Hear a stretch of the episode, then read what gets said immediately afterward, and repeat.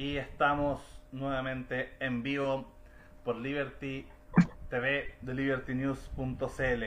Eh, como estamos en un mes de tradiciones navideñas y, de años nuevos, eh, hemos querido retomar una tradición de Liberty News que es filosofar.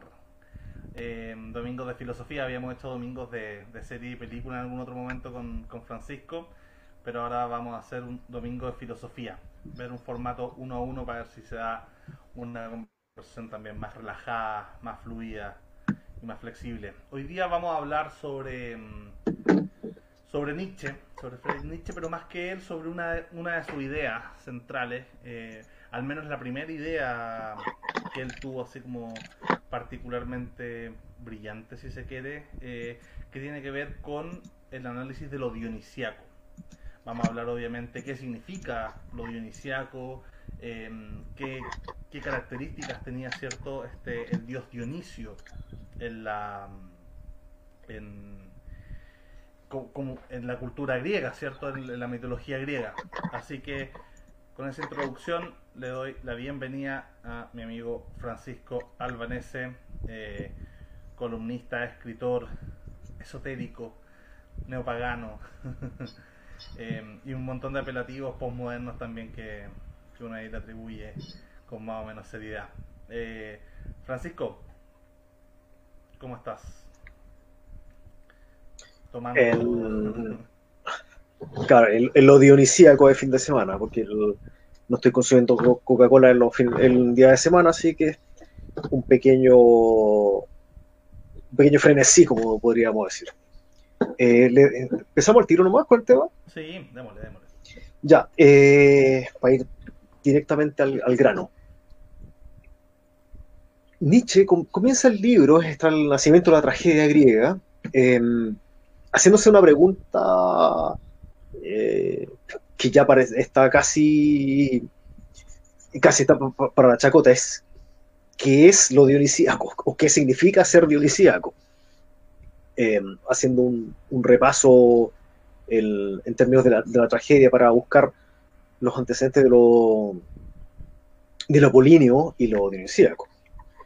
Eh, busca eh, describir este, este como equilibrio dentro del, del espíritu griego en, en, el arte y encuentra que Apolo se ve muy bien reflejado en lo escultórico, mientras que lo dionisíaco se ve muy bien reflejado en, la música, en lo no estático. Eh, mientras que por una parte hablamos de un Apolo eh, del sueño, de lo onírico, eh, para caer después en, estas olas de lo dionisíaco que es, que es la embriaguez. Nietzsche comprende que que lo dionisíaco y lo, y lo son como son complementarios, pero que también muchas veces eh, pueden tener cierta reconciliación, a pesar de tener una lucha constante. Y eso también lo hace, lo equipara también al, a, esta, dualidad de los sexos, porque entendamos que cuando hablamos de, sexo, estamos hablando de dos. Sexo significa división, división por la mitad. Eh, y en ese sentido, Nietzsche habla de, lo dinosíaco y lo apolíneo como dos aspectos complementarios de este espíritu, de lo ático, el espíritu griego, eh, que están en una contienda interminable y que como también, como lo que pasa con esta dualidad de los sexos, hay eh, reconciliaciones momentáneas para después volver a, este, a esta lucha constante. Como, claro, ahí podríamos partir haciendo dos, primero dos análisis. Uno, lo que decías bien, desde una, desde una cronología de, de, lo que va descubriendo Nietzsche. Nietzsche cuando se mete en esto lo hace justamente desde una teoría del arte. Después se da cuenta, ¿cierto?, que esto sirve para, para la ética, para la estética, para la política, para la vida, para, para todos los asuntos, ¿cierto? Pero en un, en un primer momento desde el arte, ¿cierto?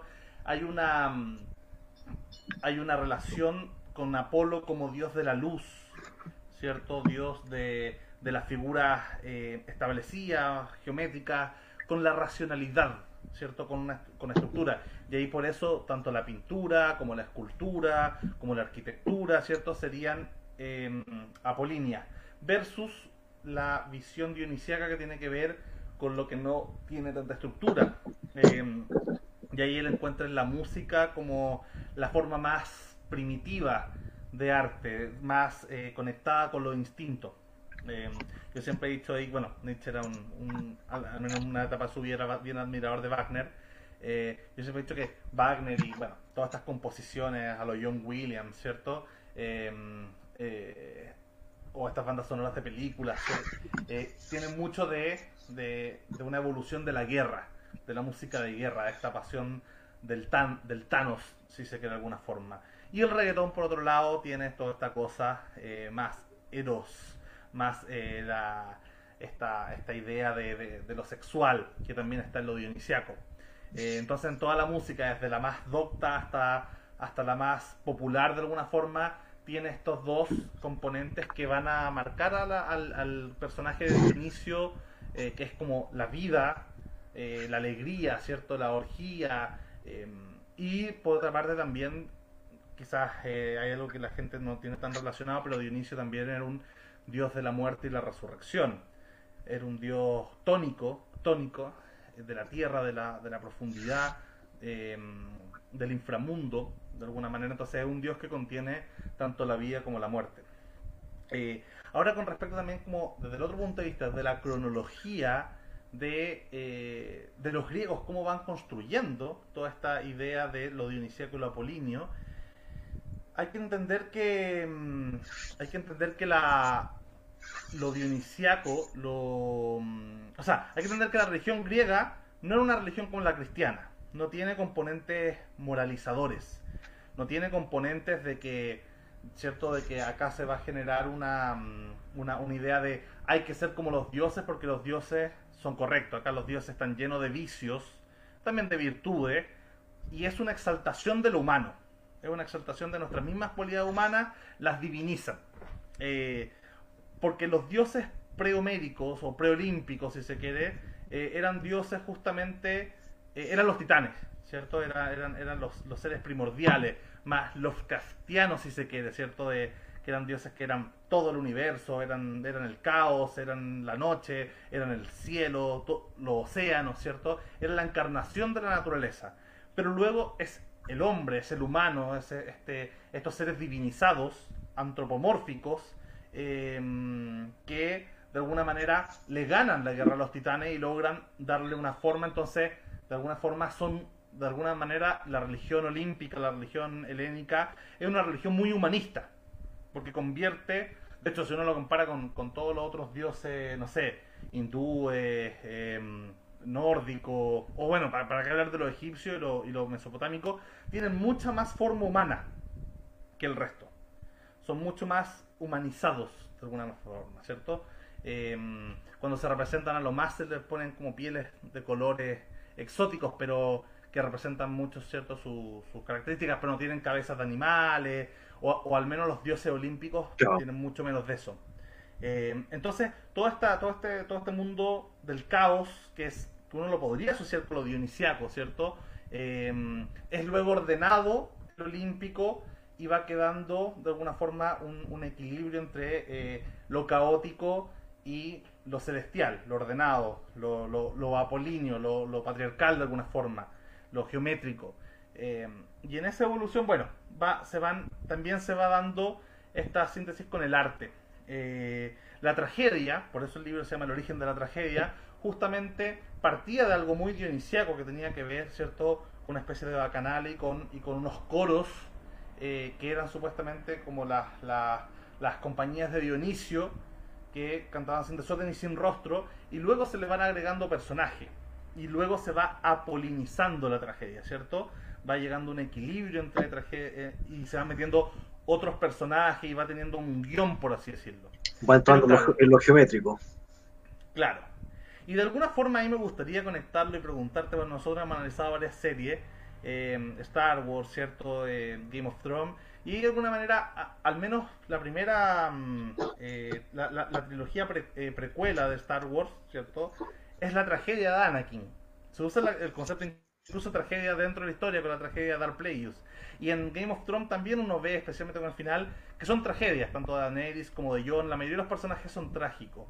¿De alguna forma crees que nos llega la idea de tragedia en, en este mundo em, del buen cine o las buenas series que, que, que, nos dan guiones no sin, sin, una situación necesariamente esperanzadora, sino más bien como la vida? Eh, que al menos esas dos series que te, te menciono, esas películas, tienen un poco de esta tragedia de un héroe que, que, pasa todo, pero al final cae y, y, y, nos da este mensaje de vivieron felices para siempre del mundo Disney. A ver, eh, bueno, lo simpático del, de lo divenciaco con lo apolíneo es que no son terminantes, es decir, eh, no sé, un, un, personaje en sí mismo tiene aspectos dionisíacos y apolíneos. Eh, no solamente el personaje completo es apolíneo, sino también el personaje puede eh, representar tener dos, aspectos. sí, la tragedia se ha logrado como impregnar, porque en el fondo lo que Nietzsche está haciendo es dar una lectura o sistematizar para comprender la tragedia a través de los dioses Apolo y Dionisio, que no son los dioses más importantes del panteón griego. Solamente los toma como porque son representantes de, estos dos aspectos. De hecho, si podemos, podríamos encontrar hasta aspectos de los dionisíacos antes de Dionisio. Y también aspectos de, quizás menos aspectos de lo apolíneo antes de Apolo. Pero ya en el mismo origen de, del universo, el, origen del, no del universo, del, cosmos, mejor dicho, que es el orden, eh, empezamos a, comprender que hay una, disputa entre lo apolíneo y lo dionisíaco. Eh, incluso Aleister Crowley, cuando hace su... porque Aleister Crowley hace una especie de mitología también, que en el fondo es, una, es una reinterpretación eh, con otros nombres de, de, de estos panteones europeos. O sea, estamos hablando de Nuit, que es la noche, que es Nox, entonces podemos encontrar los mismos eh, personajes, los mismos arquetipos, pero interpretados desde una perspectiva de, telema, que es, la voluntad, y agape, que es, el amor. Eh, para el caso de, de lo dionisíaco, casi siempre está asociado como a la parte instintiva, como mencionaste tú, mientras que lo apolíneo está muy en lo, racional, digamos así, en las cuadraturas, en, esta quizá búsqueda de la perfección de lo, de lo estático también, no, no de lo extático, de lo estático, con ese. Mientras que esa dualidad la podemos ver en el ritual, que sería lo, lo apolíneo, y lo extático, que sería lo, lo que es muy de lo, de lo chamánico, de lo animista, de lo de los bailes frenéticos, de, de, de los chivaitas. Por eso también hay Chiva y, Dioniso, son dioses del amor y el éxtasis. Entonces, eh, cuando comparamos estas dos cosas, que es el, ritual, por una parte, que requiere un rigor, requiere eh, cuadraturas, requiere estructura, versus lo, lo dionisíaco, que es del, lo extático, del moverse, del que empieza a sonar un tambor y, que no para, podemos encontrar los orígenes de la, de la religión del ser humano, eh, estas manifestaciones de manifestaciones de, una conexión con lo divino, pero a través de las fuerzas del caos, que son las mismas fuerzas hasta que estamos en contacto con la, con, la naturaleza. Y, y, también recuerdo que hay un cómic de Jodorowsky que es el, el Incal, que te he dicho demasiadas veces que, que no leáis. Eh, hay una dualidad también entre los anarcopsicóticos, que es una especie de, secta que pretende traer de vuelta, como ellos dicen, al, el caos del amor loco, versus el, universo donde está el Incal, eh, o sea, el universo donde se desarrolla el tema Incal, que es un universo súper cuadrado, súper, eh, más que transhumano, porque es transhumano, es una especie de, dictadura de lo postbiológico, donde hay una especie de antítesis con la vida. De tratar de erradicarla lo máximo posible, porque siempre debe primar el orden y, la perfección. Entonces, estos anarcopsicóticos, son terroristas del, del amor loco, buscan como que se caiga el sistema porque quieren instaurar su, su visión primitiva del mundo versus estos aristos que tienen una visión futurista del mundo o, visión futura en, superar lo humano. Em, justo, justamente sobre, eso, quería, había estado pensando hace un tiempo em, con respecto al transhumanismo. Eh, una de las primeras versiones de transhumanismo tenía que ver con, con, la visión libertaria, libertaria entendiendo como libertario de derecha, o sea, ANCAP, minarquista y todo ese grupo, eh, con el transhumanismo, después salió su versión más liberal demo, ¿cierto? Más rolsiana, más igualitaria, igual que con el satanismo, con, el templo satánico, que era más rantiano, nichano, y, y el, el otro, el del, bueno, el del 66 y el del 2013. Em, pero justamente estos, estos libertarios transhumanistas que se llaman extropianos, em, que son libertarios, tienen mucha visión ANCAP, pero son una visión ultrapolínea de del transhumanismo. O sea, justamente son extropianos porque quieren reordenar el universo eh, en base a la inteligencia. O sea, volverlo eh, lo contrario a la, a la entropía, que sería el caos, ¿cierto? Ojalá todo el mundo se convirtiera en máquinas, luego convirtieran el universo y toda la materia eh, en, las expansiones, ¿cierto? Lo fueran convirtiendo cada vez más en máquinas ordenadas, racionales, dándole forma, volviendo la energía más eficiente. Eh, pero ahí pienso justamente que puede haber una visión incluso libertaria, transhumanista, pero dionisiaca, entropiana.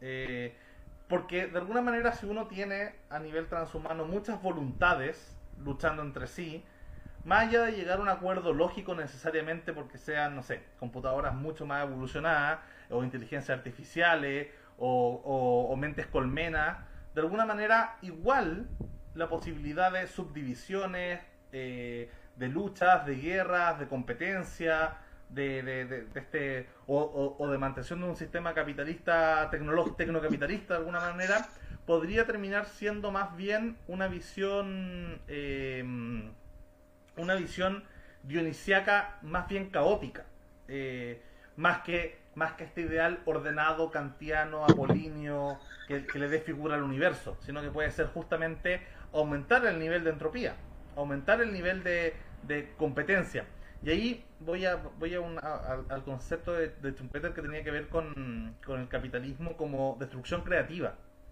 eh, que, me hace pensar y me hace unir al capitalismo con el darwinismo y con cierta visión del nichianismo dionisiaco. O sea, por una parte el capitalismo, esta destrucción creativa, justamente va generando que, que se ponen ciertos márgenes de competencia, o sea, que la, que la guerra no sea física, sino que sea de los mercados, por así decirlo, por atraer competencia y, se parece más bien a la selección sexual de alguna manera, pero una competencia brutal, ¿cierto? Eh, si uno lo, analiza como, como van, si uno lo pudiera ver en un mapa, cómo van muriendo, eh, fusionándose las empresas, quebrando, naciendo nuevas, eh, inventándose nuevas formas, adaptándose, el que no se adapta muere, se va generando una, una, evolución bastante dinámica.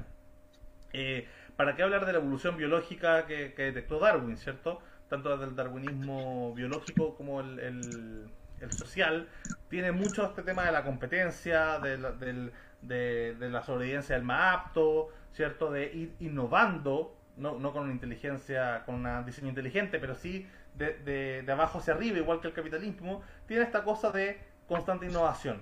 Y yo siento que mucha esta visión de lo dionisiaco que hace Nietzsche y, autores posteriores justamente tiene que ver con eso, con, convertir a Dionisio en una especie de dios darwiniano. Eh, y ahí se puede mezclar un poco el capitalismo, no en su versión de Hermes como como, como el dios del comercio y esta cosa como idílica que tienen muchos liberal conservadores o capitalistas conservadores de como, no, el capitalismo es algo ordenado, porque la propiedad privada es ordenada. No, no, acá hay una visión quizás caótica del capitalismo, del darwinismo, eh, o de eh, lo nietzscheano que es la competencia, la dureza, la adaptación, la creatividad, que lo tiene un poco Rand, ¿cierto? En Rand también tenía muy, muy, muy, muy bien visto, a pesar de que ella, ella sí sería mucho más apolínea que Dionisiaca, pero igual este egoísmo estaba basado en una creatividad constante que generaba el capitalismo. Entonces yo creo que ahí, ahí hay una conexión entre Darwin, eh, Nietzsche y, y Adam Smith, si se quiere, ¿cierto? Eh, con respecto a, esta, a estas competencias, y yo creo que un transhumanismo perfectamente podría caer como una cuarta vertiente del mismo espíritu eh, de competencia, o sea, que del caos se genere un orden espontáneo, pero, pero orden en, en un sentido meramente de la foto, de la imagen estática que uno saca, pero que en verdad siempre es un video. No hay orden realmente. Eh, hay equilibrio quizá, hay, hay paz, hay felicidad, pero, pero en general eh, es, es dinámico, es mucho más en términos filosóficos mucho más en la línea de, mm, de Heráclito que de Parmenides, ¿cierto? Porque está en constante cambio, en constante flujo de este río y no en una figura quieta, que es lo que después Platón va a entender, ¿cierto? Como, como, como el ideal, ¿cierto? Como la, bueno, Kant llama la cosa en sí, pero Aristóteles también ahí hablaba hablaba de la sustancia de las cosas y, en Platón era como la, la, no sé, la silla ideal, ¿cierto? el Francisco Albanese ideal. Había, un, había una versión nosotras de, lo ideal y el de había copiado esta, esta versión imperfecta. Bueno, ese, ese mundo dualista con lo dionisiaco o con lo heraclitiano se va perdiendo porque está todo en constante cambio. Hay, una, hay dos conceptos que, que me gustan bastante, que es el del caos ordenado y el del orden caótico el del caos ordenado podría ser algo muy parecido a lo que, se plantea en la película La Purga, que, que en ciertos momentos del año dan como una especie de chip libre, un salvoconducto para sacarle, para matarse, para matar a alguien, por decirlo así. Eh, que ese era un ejemplo de, un caos ordenado, que es vamos a permitir lo dionisíaco, dando una visión extrema de lo dionisíaco, eh, vamos a permitir lo dionisíaco por un momento. Mientras que, el, mientras que el orden caótico sería la antítesis de esto, porque el orden caótico eh, es muy creativo, mientras que el caos ordenado anula lo creativo porque lo estaba tratando de, siempre... Le otorga, le otorga, estructuras para que esté siempre cuadrado.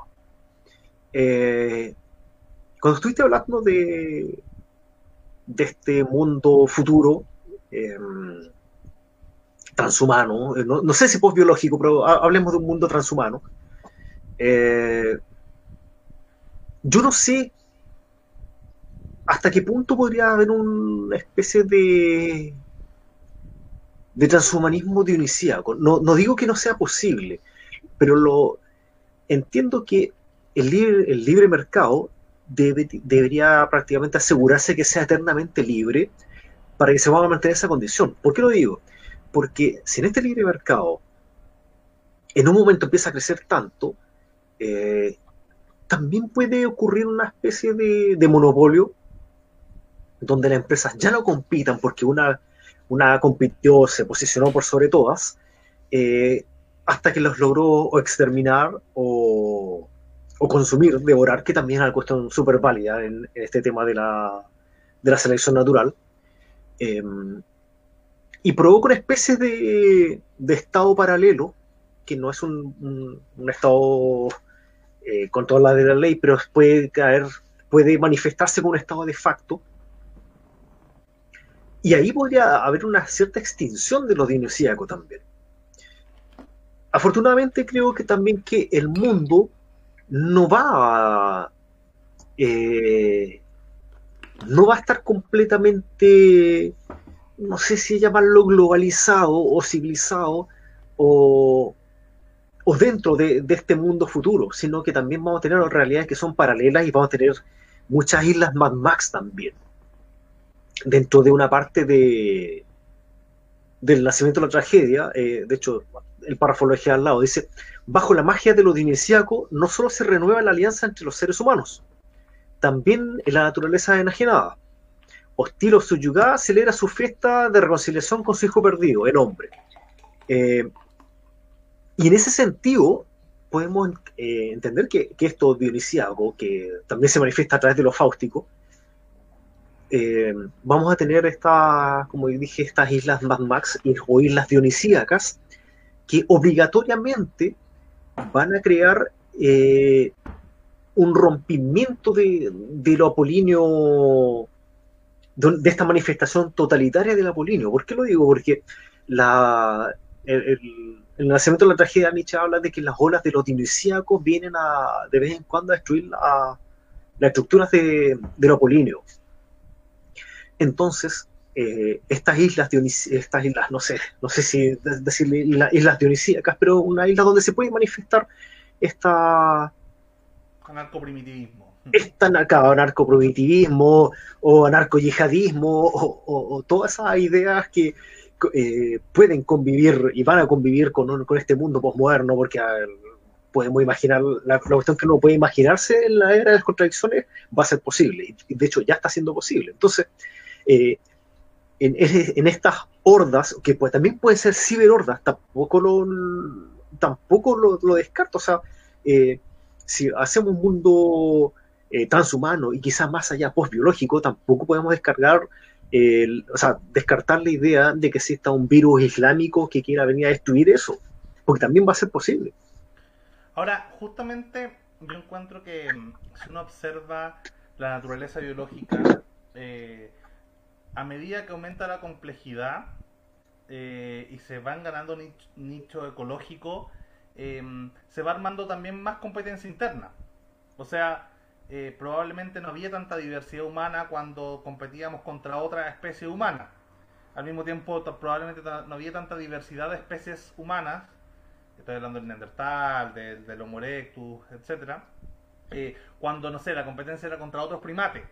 Y así, en general, eh, cuando se complejiza se van subdividiendo.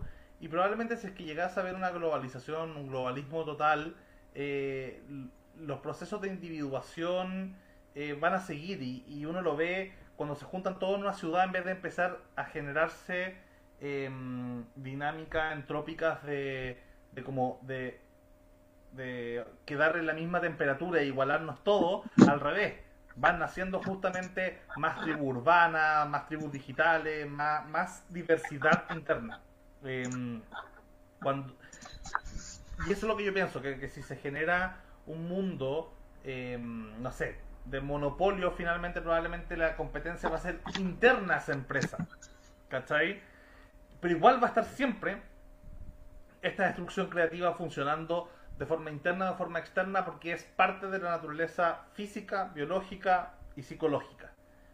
Ahora, pasando al tema mm, también que mencionabais sobre, mm, sobre estos arquetipos eh, simbólicos y estas mitologías comparadas que se pueden hacer, eh, primero uno se analiza de dónde vienen estos dioses. Eh, el Dionisio, a pesar de ser interpretado eh, en una primera instancia como un dios extranjero, porque parte de su mitología se decía que él llegaba posteriormente y ha aceptado recién en el mundo olímpico varias eh, cerca va, varios siglos después de la estructura de, de, de, del armazón de, de, lo, de los dioses olímpicos la verdad es que estaba Dionisio está en las tablillas eh, de la cultura minoica o sea está desde el origen de Grecia eh, y al mismo tiempo se cree que los ritos dionisíacos y los misterios dionisíacos son muy antiguos, estamos hablando del 6000 antes de Cristo. Entonces estamos hablando del inicio de la agricultura y probablemente sea muy anterior al resto de los dioses olímpicos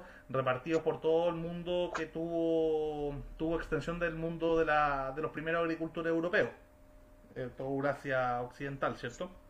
Eh, probablemente en, Anatolia y ahí se fue expandiendo hacia Europa.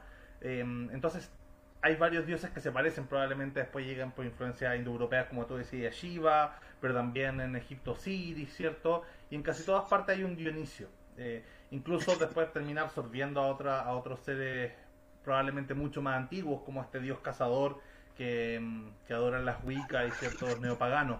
Eh, y se van haciendo similitudes, o al menos, o, un sincretismo por un lado, o por otro lado se va eh, generando una especie de servidumbre de estos dioses más primitivos como Pan a Dionisio, o, se asimilan o quedan como un servidor de Dionisio. Eh, y bueno, probablemente en este, en este sistema, eh, y ahí hay, una cosa que me gustaría que conversáramos también que tiene que ver con la idea de, mm, de la filosofía y lo dionisiaco ya del mundo del mundo cuando se pasa del mitos al logos, cuando empiezan decaen los chamanes y los magos y empiezan a desarrollarse los filósofos en Grecia, ¿cierto? Eh, es más o menos similar y en un tiempo más o menos eh, coincidente con la introducción de los ritos dionisíacos en Grecia y la aceptación de los ritos dionisíacos en Grecia. Entonces, hay dos posibilidades, o que de alguna manera eh, el mundo de la magia, el mundo de, lo, de, este, de, esto chamánico, sobreviva en, en, los cultos mistéricos de Dionisio, o que haya influido en otro tipo de filosofía paralela a la más oficial. Estoy pensando en Heráclito versus Parménides, ¿cierto? Eh, o incluso después el mundo más eh, lo hedonista y epicurio, que son filosofías, contra lo estoico, lo platónico, lo neoplatónico, lo pitagórico, que evidentemente sería mucho más apolíneo. Eh, no sé qué, mm, qué teoría te, satisface más o, o, quizá un complemento entre ambas. Eh, de hecho, sí, yo creo que hay un complemento entre ambas y, creo que creo que los símbolos y los signos siempre sobreviven a través de lo esotérico y, de lo exotérico. Creo que siempre hay una forma de sobrevivir dentro de la dentro de lo oficial, dentro de lo popular, dentro de lo, vulgar, es decir, a través de, ritos, de festividades, de, los feriados, de la misma música. De hecho, el, para el caso de, Wagner, Wagner en su momento era música popular, era, era, del pueblo. O sea, no significa que, era, que Wagner sea equivalente a la cumbia, pero pero sí era, era algo que se entregaba al pueblo, que no, que no, estaba, no estaba oculto de él. Eh, mientras que también hay ritos que se mantienen dentro eh, con una observancia diferente, quizá un poco más, más encerrado, que también es, una forma de, de apolinizar, digámoslo así, una forma de apolinizar esta, esta esencia de lo dionisíaco, quizás por una manera de, querer, eh, con, un afán de querer mantener esto, no sé si llamarlo de forma de lo más puro, pero por lo menos mantener eh, una esencia eh, más limpia de las influencias vulgares, porque em, toda idea que va traspasando a través del tiempo eh, empieza a sintetizarse con, otras del momento. Eh, es, casi inevitable. Por tanto, se produce también un, no un secuestro, pero sí un, quizá mantener una llama eh, lo más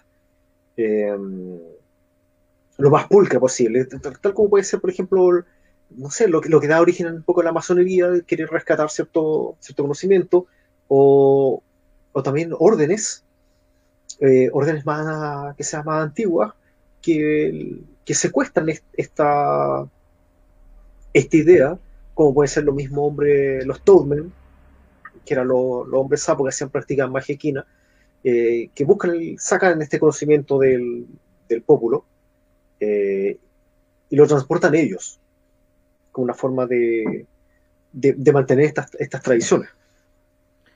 Oye, ahí hay, una, hay un caso curioso que justamente, em, si uno ve todos estos rituales, estoy pensando en lo que mencionabas de Crowley, em, de alguna manera muchos de estos ritos han de estos ritos modernos, si se quiere, de esta reconstrucción de ideas que, que a duras penas sobrevivieron el cristianismo, y probablemente la medida de los reconstruccionismos son más bien inexactos, eh, ninguna se ha interesado, aparte de Nietzsche, eh, se ha interesado tanto en el, en el tema de lo dionisiaco.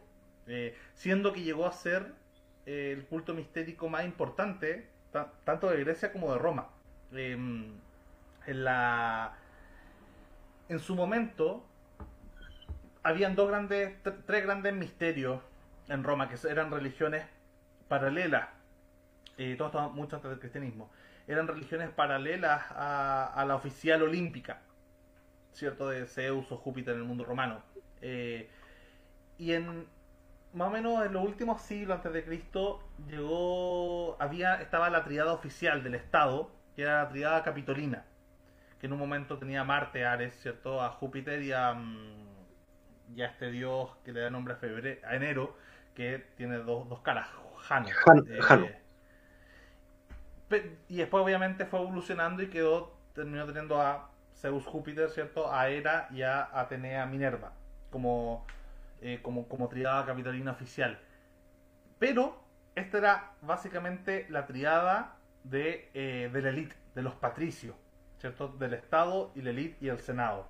Pero el pueblo, los plebeyos, eh, que eran pequeños burgueses, o incluso grandes burgueses, pero que no tenían, que no vení, que venían probablemente más de, de migrantes latinos o mm, suena raro migrantes latinos en el siglo el siglo antes de Cristo pero pero claro de, Italia y no de Roma propiamente tal em, o que eh, antiguo etrusco y bueno después eh, otros eh, personajes de, del Imperio Romano en su expansión tenían una triada plebeya en el Aventino y era justamente Dionisio, que en ese tiempo era conocido como Liber Pater, el padre de la libertad, junto a, em, a, las versiones romanas de Demeter y Perséfone, que eran diosas de la naturaleza y del inframundo. Eh, y también tenían nombres bien parecidos a la libertad, eh, Libertas y Liberalgua. Eh, y justamente eh, se daba esta, esta, triada y eran cultos particularmente, mm, particularmente populares y conocidos y, y cada persona básicamente eh, que, se, que, tuviera un, desarrollo intelectual y gran parte de, los, de, los, de las personalidades de la antigüedad pasaban por estos ritos. Y justamente estos ritos más importantes, bueno, era, era, el de Orfeo, que era una polinización de Dionisio, eh, en el rito, pero que era el más, el más nuevo, el más moderno, por así decirlo, el menos clásico. Eh, anteriormente estaba el de Perséfone, que, que tengo entendido que algunos grupos wicanos eh, han logrado rescatar el, los misterios de, de Perséfone y lo practican en Estados Unidos. Pero más antiguo era el dionisiaco.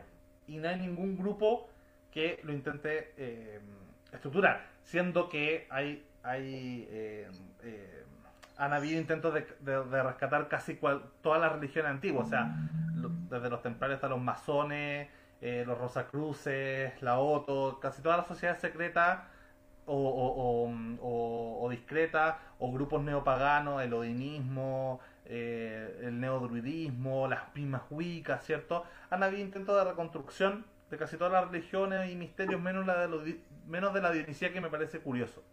Eh, y bueno, nunca he comentado sobre el cuadro que siempre tengo atrás en los videos, pero justamente es Dionisio, que está ahí con las dos hijas de Apolo, ¿no? con, con, la que yo llamo como la, feminización de, de, los apolíneos, porque Apolo también era un dios de la medicina, pero también de la justicia. Los ordenamientos jurídicos eran parte de, de lo, que, de lo que Apolo lograba em, abarcar dentro de su jurisdicción, por así decirlo, divina.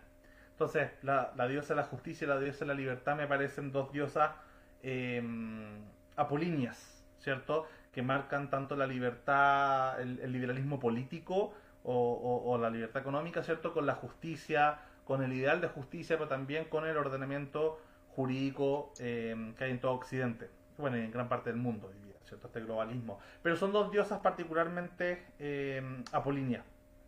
Y ahí, por ejemplo, ¿Por qué complemento con Dionisio atrás en el cuadro?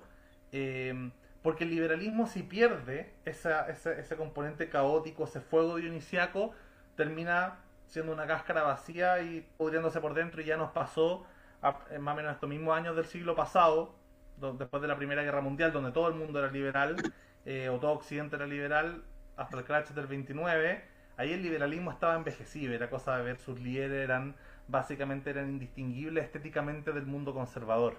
Eh, y ahí, bueno, no hubo liberalismo hasta, hasta esta recuperación desde los neoliberales en los 70-80 y el liberalismo globalista en los 90, pero, pero el liberalismo pasó décadas, la mitad de un siglo pasó muerto, justamente, a mi parecer, por perder este fuego dionisiaco que mantenía vivo en esta estructura que te dan estas dos diosas. Por eso yo siento que se necesita esta triada de dioses justamente para mantener el liberalismo vivo. Eh, la libertad, la justicia, pero también un componente dionisiaco, porque si no, de alguna forma se termina perdiendo eso. Francisco. Eh, el alma occidente no es estática de partida. Y, muchas de, de, las empresas que se levantan en Occidente, y cuando hablo de empresa no me refiero a, esta empresa que paga ganar plata, sino... No a corporaciones, sino a... claro, hacia al... Claro, al, querer, claro, al, al, ir a conquistar, conocer el, mundo nuevo, conocer el espacio, esos son impulsos iniciáticos. Y, y, eso ha sido una, una, huella que ha marcado a, no sé si llamar solamente Occidente, sino a, a, Europa desde, desde el principio de los tiempos. Entonces sí, también eh, coincido en que debe haber un fuego detrás de las cosas que se hacen, no, no, puede ser todo de forma tan... O sea, entiendo perfectamente que esté normado por la ley, o que busque estar normado por la ley, pero en el fondo la ley también busca eh, tratar de contener a esta ola de lo, de lo Hay que comprender eso, no, no, no que la ley eh, está hecho para, para ahogar al hombre o, el fondo el hombre es un reflejo de... Las leyes son un reflejo del hombre, pero también buscan, eso, tratar de, contener esta a este a este fuego, a esta llama negra de pan, para hablarlo desde lo gnóstico, eh, eh, que, si no, que si no existiera podría llegar quizá un poco a lo que no tiene límites, porque, por ejemplo, la búsqueda de que busca, lo que busca romper con lo bioético y con lo ético es un fenómeno de carácter dionisíaco. El hecho de querer, de querer clonar, de querer, eh, no sé, tomar un ser humano y lo puedo mezclar con esta otra cosa, eh, o me atrevo a, desafiar los elementos, eso es una búsqueda dionisíaca. Eso rompe con esta con esto estático, estático biológico, eh, estático biológico, pero que viene, que tiene que ver con lo humano, con, la visión humana de, lo que es natural. Porque la naturaleza también eh, tiende a, a, los cambios.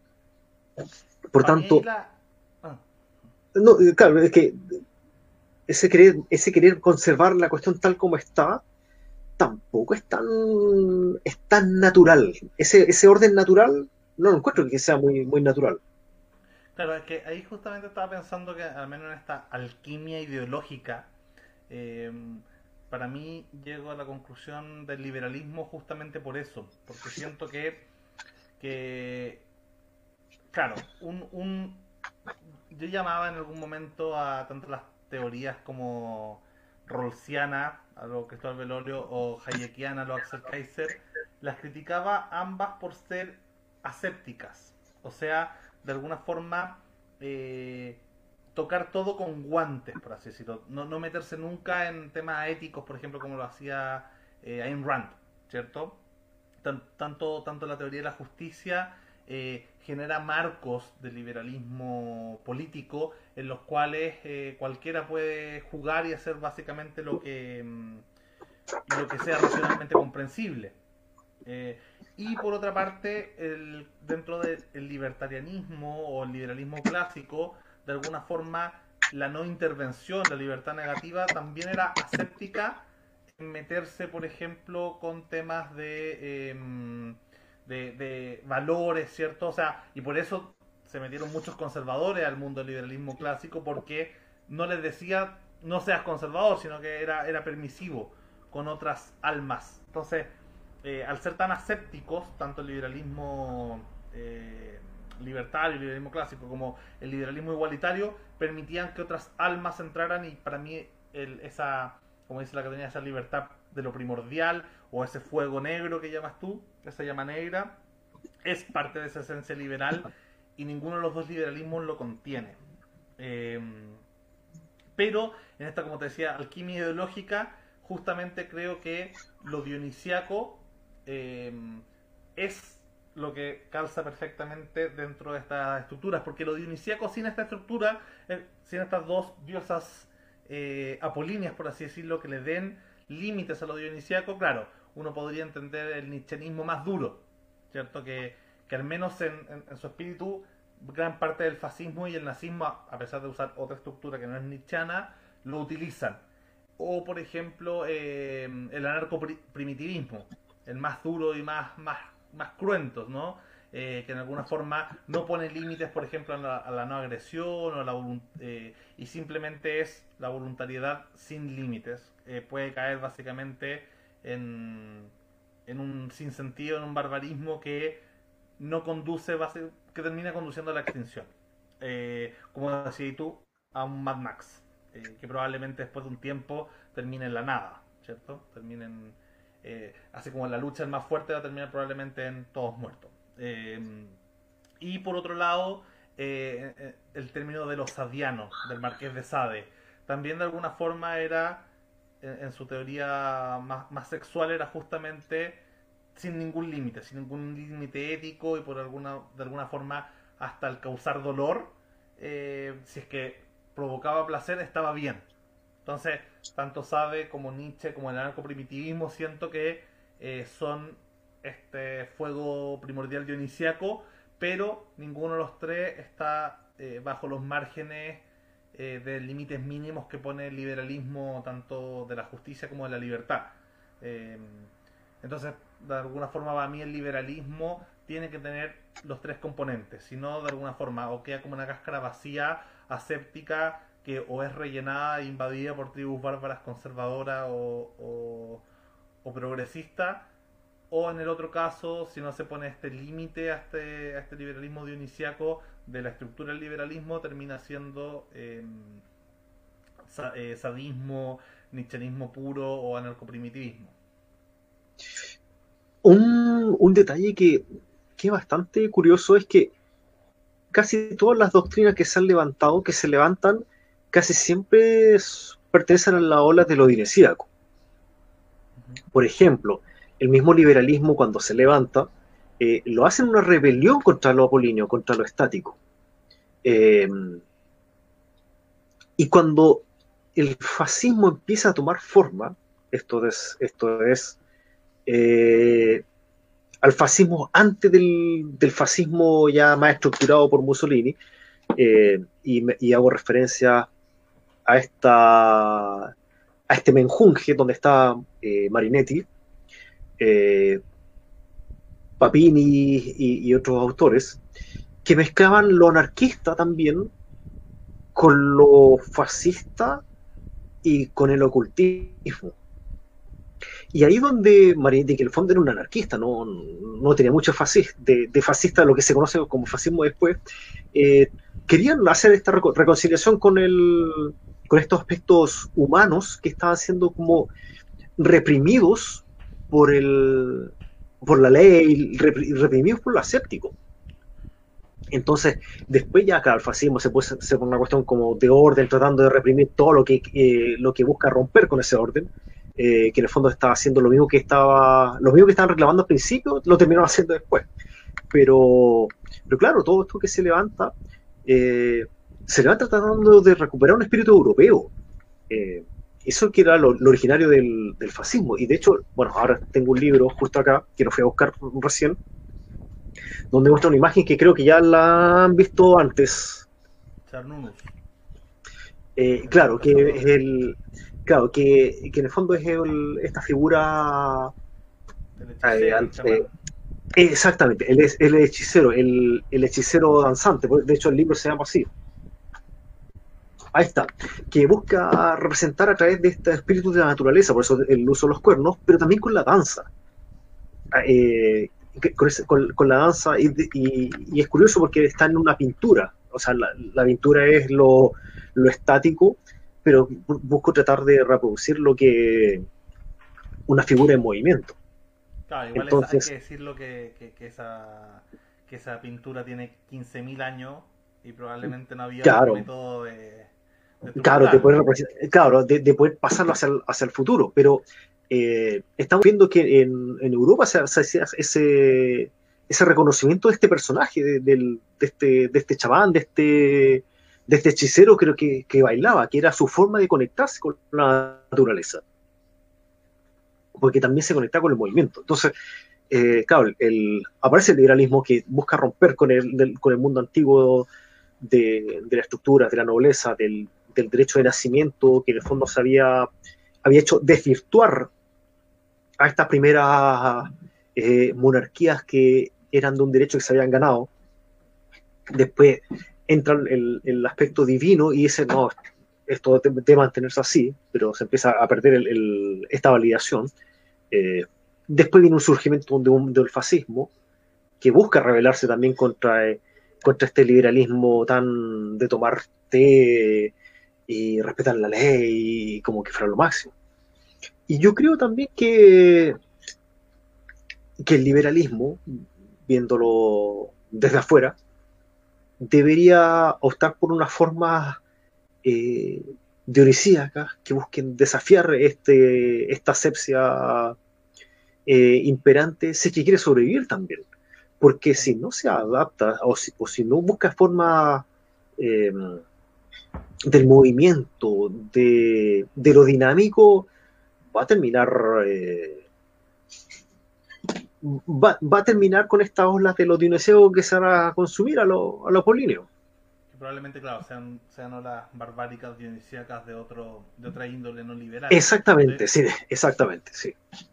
100% de acuerdo contigo. Ahora, por ejemplo, volviendo a lo de Nietzsche y, la primera concepción entre lo dionisíaco y lo apolíneo, me acordaba ahí que, que, justamente, bueno, este año con la pandemia y en, mis búsquedas de, entender esta idea, eh, yo, no, yo no soy un liberal muy de drogas, no, no me no me gustan las, particularmente las drogas más allá de, del uso moderado de alcohol. Eh, que, bueno, cuando te conocí Francisco yo no tomaba, no, he pasado por momentos abstemios y momentos dionisiacos. Eh, ahora, por ejemplo, Nietzsche era, no, no tomaba, incluso comparaba el alcohol con la religión. Eh, en mi caso, quise probar droga, yo, por ejemplo, hay unas hay algunas que nunca probaría. Por ejemplo, la cocaína no, nunca la he probado, probablemente nunca la pruebe porque me parece que no tiene nada interesante de distorsión de, los mundos. Pero quería probar si es que, por ejemplo, otras drogas, no sé, como la marihuana o el LSD o el éxtasis, te llevaban a ideas similares a lo que eh, a lo que Nietzsche hablaba de lo dionisiaco. Pero me, en mi breve y, puntuales experimentaciones con eso, me pareció que no. Me pareció que las drogas eh, se parecían mucho más a lo apolíneo, o sea, se parecían mucho más a un sueño, mucho más a, un mundo formado, eh, donde se, aparecen otras figuras distintas de la realidad, pero con formas, eh, parecidas a la imaginación, versus el estado de embriaguez que al dar a, diferencia, al menos mi experiencia, de diferencia de alcohol y con droga, es que en la droga tú sabes que pierdes el control. Entonces tú sabes que estás en un mundo que no se parece a la realidad. Versus el embriaguez que te hace pensar que tú estás en control, aunque evidentemente no lo tenga. Y, bueno, y por eso hay mucho accidente automovilístico, porque los tipos ebrios piensan que están manejando bien. Eh, y ahí, bueno, lo sexual, lo orgiástico, pareciera ser incluso más, más dionisiaco que el mismo alcohol, ¿cierto? Porque te lleva a, momentos de perderte de, ti mismo. Entonces, ahí es donde sé que tú eres mucho más abstemio que yo y, compartimos eh, esa, esa distancia hacia las drogas, pero, pero ahí preguntarte un poco por esta idea de los chamanes, de, este, de estos hechiceros antiguos que utilizaban drogas para, para conectar con la tribu. Ahí sería una visión más apolínea o más dionisiaca. Eh, los hippies de los 60 era eh, eh, estaban más conectados con lo, con lo dionisiaco, como podría uno pensar intuitivamente, o, o quizás sea una versión onírica, eh, toda, esta, toda esta psicodelia de los 60, más cercano a lo apolíneo, aunque no lo parezca a primera instancia. ¿Cómo lo ves tú? Yo creo que aspecto de ambos. Eh, porque por una parte, mientras hay un uso, bueno, muchas drogas pasan al, día de hoy como un uso recreativo solamente. Pero también habían eh, algunos que en el fondo buscaban caer en los mismos estados que caían con, con la repetición del, del bombo. Eh, Felicitas Goodman eh, hacía varios de estos rituales. Que no me gusta decir rituales, pero no sé cómo decirlo tampoco, porque cuando estamos hablando de éxtasis, estamos hablando de ritual, es, otra cosa. Pero pongámosle rituales por, mientras eh, me acuerdo de, algún vocablo más, más exacto. Eh, Felicitas Goodman hacía esta. Replicaba estos, estos ritos golpeando un tambor. Golpeando un tambor, eh, girando, a, través del, movimiento llegar a estos estados, estos estados alterados, donde se produce también una especie de... Ah, se me olvidó la palabra, pero es una manifestación física del combate interno, que lo vemos en los pentecostales, eh, esa misma manifestación la vemos en ellos, donde el bien y el mal combaten dentro del cuerpo y el cuerpo también eh, se manifiesta, eh, manifiesta este combate. ¿Cuánto se llama la palabra? Bueno, la voy a buscar, pero aquí está. Eso se llama somatosemiosis. Entonces, también lo, el, chamán busca una especie de somatosemiosis eh, y empieza a, ocupar ciertos elementos eh, que alteran la conciencia. Para el caso del movimiento hippie en consumo de, de, drogas que, inducen estados como oníricos, que esa parte lo veo como, como lo apolíneo, porque buscan una especie de, de comunión, pero como hacia adentro. Es decir, una, droga de introspección, de, esta búsqueda hacia adentro. Mientras que la, mientras que la otra eh, sería una especie de búsqueda entropiana, digámoslo así. Mientras que la mientras que una era eh, extropiana, una tiene un carácter eh, entropiano, que, que es quizá un poco más del desorden, del, del éxtasis, del holgorio. Eh, como te digo, creo que hay ambos aspectos, eh, dependiendo del dependiendo de la, sustancia. Yo no, no, le hago a ninguna de esas cuestiones en realidad. ¿Y qué, qué movimiento te parece a ti que, que ha logrado rescatar más los dionisiacos, ahora que estamos hablando de los hippies, pues si uno lo ve quizás también con, con movimientos posteriores, no sé, o, anteriores, los Betnik, o, no sé, los, los punky o grunge. Eh, ¿Hay algún movimiento que, que rescate eso? O quizás desde, desde otras perspectivas. Yo, yo, yo entiendo ahí que el mundo de la, de la Otto, de Crowley, ¿cierto? De alguna forma, la ley de Telema tenía correlaciones con cierto voluntarismo.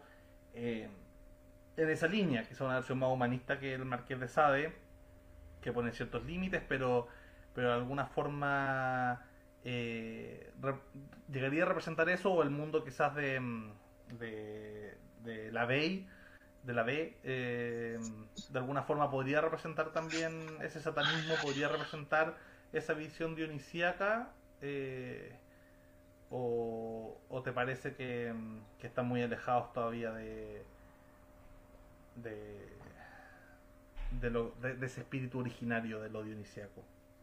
¿Sabéis qué? Mira, mm, me cuesta verlos como representantes genuinos. Es como yo estar hablando de filosofía ahora y se me ve la esta cuestión donde colgué la ropa recién. Eh, y, muchos en, esto de, de, Otto lo veo como... Me cuesta digerirlo me, cuesta mucho digerirlo. Creo que veo algo más, más sincero de los dionisíacos dentro de los cazadores la estepa en Rusia, que todavía sobrevive esa cuestión porque todavía no llega a la civilización, que, que verlo en, dentro de, de algunos espacios dentro de Occidente. Porque en el fondo es como que una búsqueda demasiado apolínea de lo dionisíaco. Eso es lo que me pasa. Igual con, el, con ese mundo quizás de la, de la estepa, eh, culturalmente pasaba que, mm, que, que, tenían tanto los mongoles como, mm, como el mundo eslavo o el mundo nórdico pagano, tenían visiones particularmente mm, apolíneas de, de su mitología. O sea, probablemente el origen de la idea de dioses celeste, o sea, de que Dios o las figuras de creación o lo más poderoso están en el cielo, hayan venido justamente de esta estepa eh, euroasiática. Y eso ya te da una visión que yo creo que se mantiene hasta el día de hoy más conservadora, más apolínea. Porque de alguna manera si, si el sol está arriba, ¿cierto? Si, si, el cielo está arriba, si Dios está arriba, si el mundo de las ideas está arriba, el mundo de abajo es material, es imperfecto, es eh, repugnante al lado de lo divino, al lado de las figuras ideales. Eh, y uno ve que, las mitologías de, todo ese sector eh, sí, se sí tenían un origen particularmente celeste, particularmente del cielo. Em, mientras que la visión dionisíaca parte justamente no con, con, el mundo de los cazadores recolectores, sino con el mundo de los agricultores. Eh, probablemente porque estaba asociado a el control de la naturaleza por parte de los humanos, pero al mismo tiempo lograr hacer que la naturaleza te entregue vino, te entregue, eh, bueno, ahí ah, probablemente habían drogas asociadas después al, LSD en el trigo, pero en el germen del trigo, pero de alguna forma esa conexión parece más que es como te separas del mundo de, de la naturaleza y pasas al mundo de la civilización, nuestros cerebros, nuestros cuerpos adaptados a una vida de cazador-recolector necesita reencontrarse con lo dionisíaco. Cuando estás metido en la naturaleza, como un cazador, como un, no sé, como si es que alguien siguiera viviendo en eso, no necesitas esa reconexión con la naturaleza. Porque ya está ahí. Probablemente no sea grato tampoco. No sea grato que, no sé, que te pueda atacar un animal o otro tipo te pueda matar en la noche. Entonces, tú no necesitas una reconexión con la naturaleza. Al revés, tratas de buscar algo que lo a controlar. ¿Cachai? Pero cuando tú estás en, entras en la civilización, y qué más civilizado que, no sé, un, no sé, tipo que vi, un hipster que vive en Manhattan, ¿cachai? Que probablemente esté desesperado para buscar, ¿cachai? Bueno, no sé, esa pequeña, o un tipo que vive, no sé, en un subterráneo en Corea del Sur, ¿cachai? Necesita, está desesperado por buscar esa conexión porque es parte de nuestra, de nuestra evolución cognitiva, ¿cierto? Es parte de las estructuras cerebrales que necesitamos, por ejemplo, ver lo verde. Por eso plantamos árboles en las ciudades, por eso probablemente dentro de lo posible, dentro de buscar, eh, no sé, zonas que, que, sean más caras o sean más bonitas o que sean más con mayor calidad de vida, es que tengan más verde dentro de la ciudad porque de alguna forma eso logra engañar a nuestro cerebro y decirme, oye, no estáis tan metido en esta superestructura urbana de leyes, de moral, de, normas de convivencia, de cemento, de calles, de reglas, ¿cachai? Entonces, eh, buscamos, no sé, probablemente el tener mascota también sea una conexión con eso, con lo salvaje.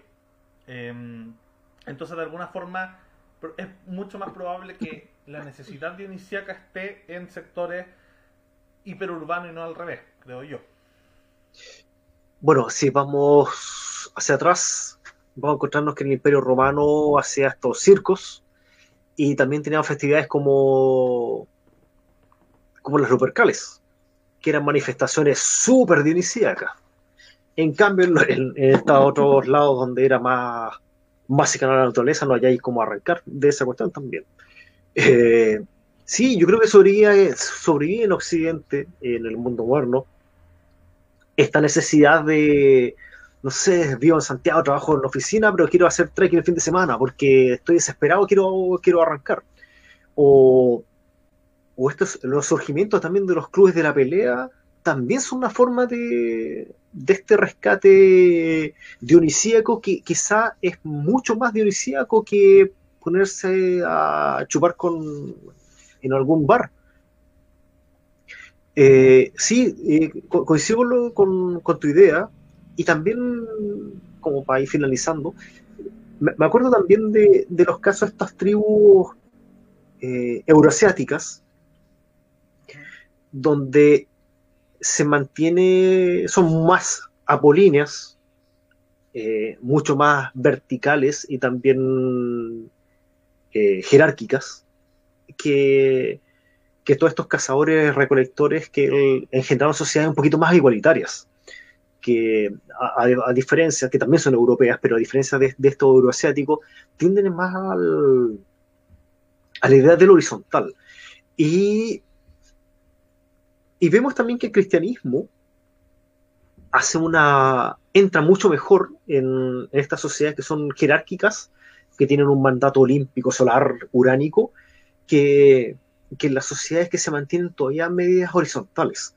lo que es gracioso porque eh, Nietzsche eh, mete al cristianismo dentro de un saco de, lo igualitario, de, lo igualitario y de lo eh, de la moral de esclavo, pero al final la raza de señores, es decir, todas estas tribus que son de, la estepa euroasiática, eh, terminan reflejando valores que son más fáciles de, sintetizar con, el cristianismo, que a diferencia de, los otros pueblos como pueden ser los celtas, que estaban en esta, península ibérica y también en, en Francia y en Gran Bretaña y en Gran Bretaña. Hmm, interesante. Oye, y, para cerrar, última, último tema, eh, el tema de la, de la tragedia. Porque de alguna forma eh, se entiende, y bueno, la, Camila Paglia hace, hace ahí un, una crítica a la concepción de ella eligiendo eh, lo apolinio y diciendo que el lesbianismo es apolinio. Eh, ella es una feminista lesbiana, pero, pero más como feminista primera ola y, iría entre liberal o conservadora, depende del punto de vista. Em, justamente ella hace una crítica al concepto dionisiaco porque considera que, ya se ha perdido la idea, la concepción de lo dionisiaco como esta idea de, de, los sin márgenes, de lo caótico y está asociado al hedonismo. Se ha terminado asociando el concepto de, de dionisiaco a hedonismo. Em, pero, a pesar de tener la parte hedonista, eh, lo dionisiaco, la parte órgica, la parte extásica, bueno, de éxtasis en el fondo, em, tiene también la parte de la tragedia. Eh, tiene la parte de, de, de, lo que comentábamos al principio, ¿cierto?, del programa, de que el héroe o el personaje protagonista sufra. De hecho, en muchos de los mitos dionisíacos pasa por momentos como, como en el clímax de la película o cuando, cuando el héroe desciende a los infiernos. ¿Por qué eso está asociado a tu, a tu modo de ver? ¿Por qué, ¿Por qué se necesita la parte de la muerte, la parte de la tragedia, la parte del oscuro? ¿Por qué Dionisio no, no solamente el dios de la fertilidad y la sexualidad masculina, sino también de un dios del inframundo, eh, y esta parte de la tristeza, porque Nietzsche no es Stuart Mill. Nietzsche deseaba que tú sufrieras para hacerte más fuerte. Nietzsche deseaba que tú lo pasaras mal, que él decía, le deseo a las personas que más quiero que la pasen mal, que sufran, que sientan dolor, que, se enfermen para que luego, ¿cierto?, resurjan en una forma, y ahí lo que no te mata te hace más fuerte, que es una de sus frases más, más populares. Eh, ¿por, qué está, porque eso es lo dionisíaco y no es además de lo otro. ¿Y cuál es la conexión entre, entre la orgía y la muerte? Entre, entre esta idea de, de, la tragedia y, la orgía. Bueno, un poco una visión parecida a la mía al lado de deseo que sufran para que para que se recompongan, por decirlo así. Eh, y tiene mucho que, ver porque resulta que cuando tú, uno quiebra, hay huesos que se van quebrando, que se van creando microfisuras y se van haciendo más fuerte también porque empieza a generar más tejido. Eh, Dionisio es más que una manifestación de la vida, es una manifestación de la naturaleza. Y la naturaleza tiene vida y muerte y es un ciclo que no termina. Por tanto, para que se engendre vida también tiene que abonarse el, suelo. Eh, y se abona mediante la muerte. Eh, Dionisio, que también es, también es Chiva, también es Cristo, eh, y también en el fondo es todos los dioses que bajan al infierno y vuelven como de una forma más fortalecida. 2.0. de toda la película. cada, cada, guion de cine, incluso las películas de Minas, ¿cachai? Hace como. Es que siempre. Siguen este mismo guion del camino del héroe, que quizás Dionisio fue el primer héroe que sigue este camino, ¿no? Claro, nadie, ninguno es lineal, todos tienen que hundirse y después del, hundimiento ese que se produce esta muerte, que, la masonería también hace un rescate de eso, que, después de esta muerte nace un, eh, una versión fortalecida, recargada, 2.0, 2.1, como, como, como, sea, eh, de este personaje. De hecho, en alquimia hace mucho eso también, este, este cambio de, un estado a, otro, que con, una fusión este Solved Coagula. Entonces, Dionisio... la religión iniciática tiene eso, ¿no? Sí, exactamente. Todas estas religiones mantienen esta, esta idea de la muerte, y de una vida después de la muerte que no, necesariamente es como en el cielo, porque en el fondo que el, uno pasa por esta vida, eh, por esta muerte que puede ser necesaria para el conocimiento, como el caso de Odín, eh, para él hizo el rescate de las runas muriendo, como también de, todos estos héroes que tienen que, eh, quizás no morir físicamente, pero tienen que pasar por, por una situación traumática para poder estar fortalecidos y y, combatir y, seguir combatiendo. De hecho, ahí interesante también la este tipo típico mito liberal conservador que se ha generado con respecto a que eh, el cristianismo es liberal o el liberalismo es cristiano o este exceso de compatibilidad, a pesar de que históricamente son antítesis y, gran parte de la historia de la modernidad es la lucha entre estas dos fuerzas, eh, justamente porque el cristianismo era la primera religión que eh, te daba salvación individual. O sea que, independiente de dónde pertenecías, tú te salvabas eh, si tenías un arrepentimiento individual o, o cumplías individualmente esto y no eran por comunidades. Eh, pero los misterios dionisiacos, al menos, no, no sé si son los primeros en, llegar con esta idea, pero al menos son previos al cristianismo, tenían la salvación individual contenida en sí mismo.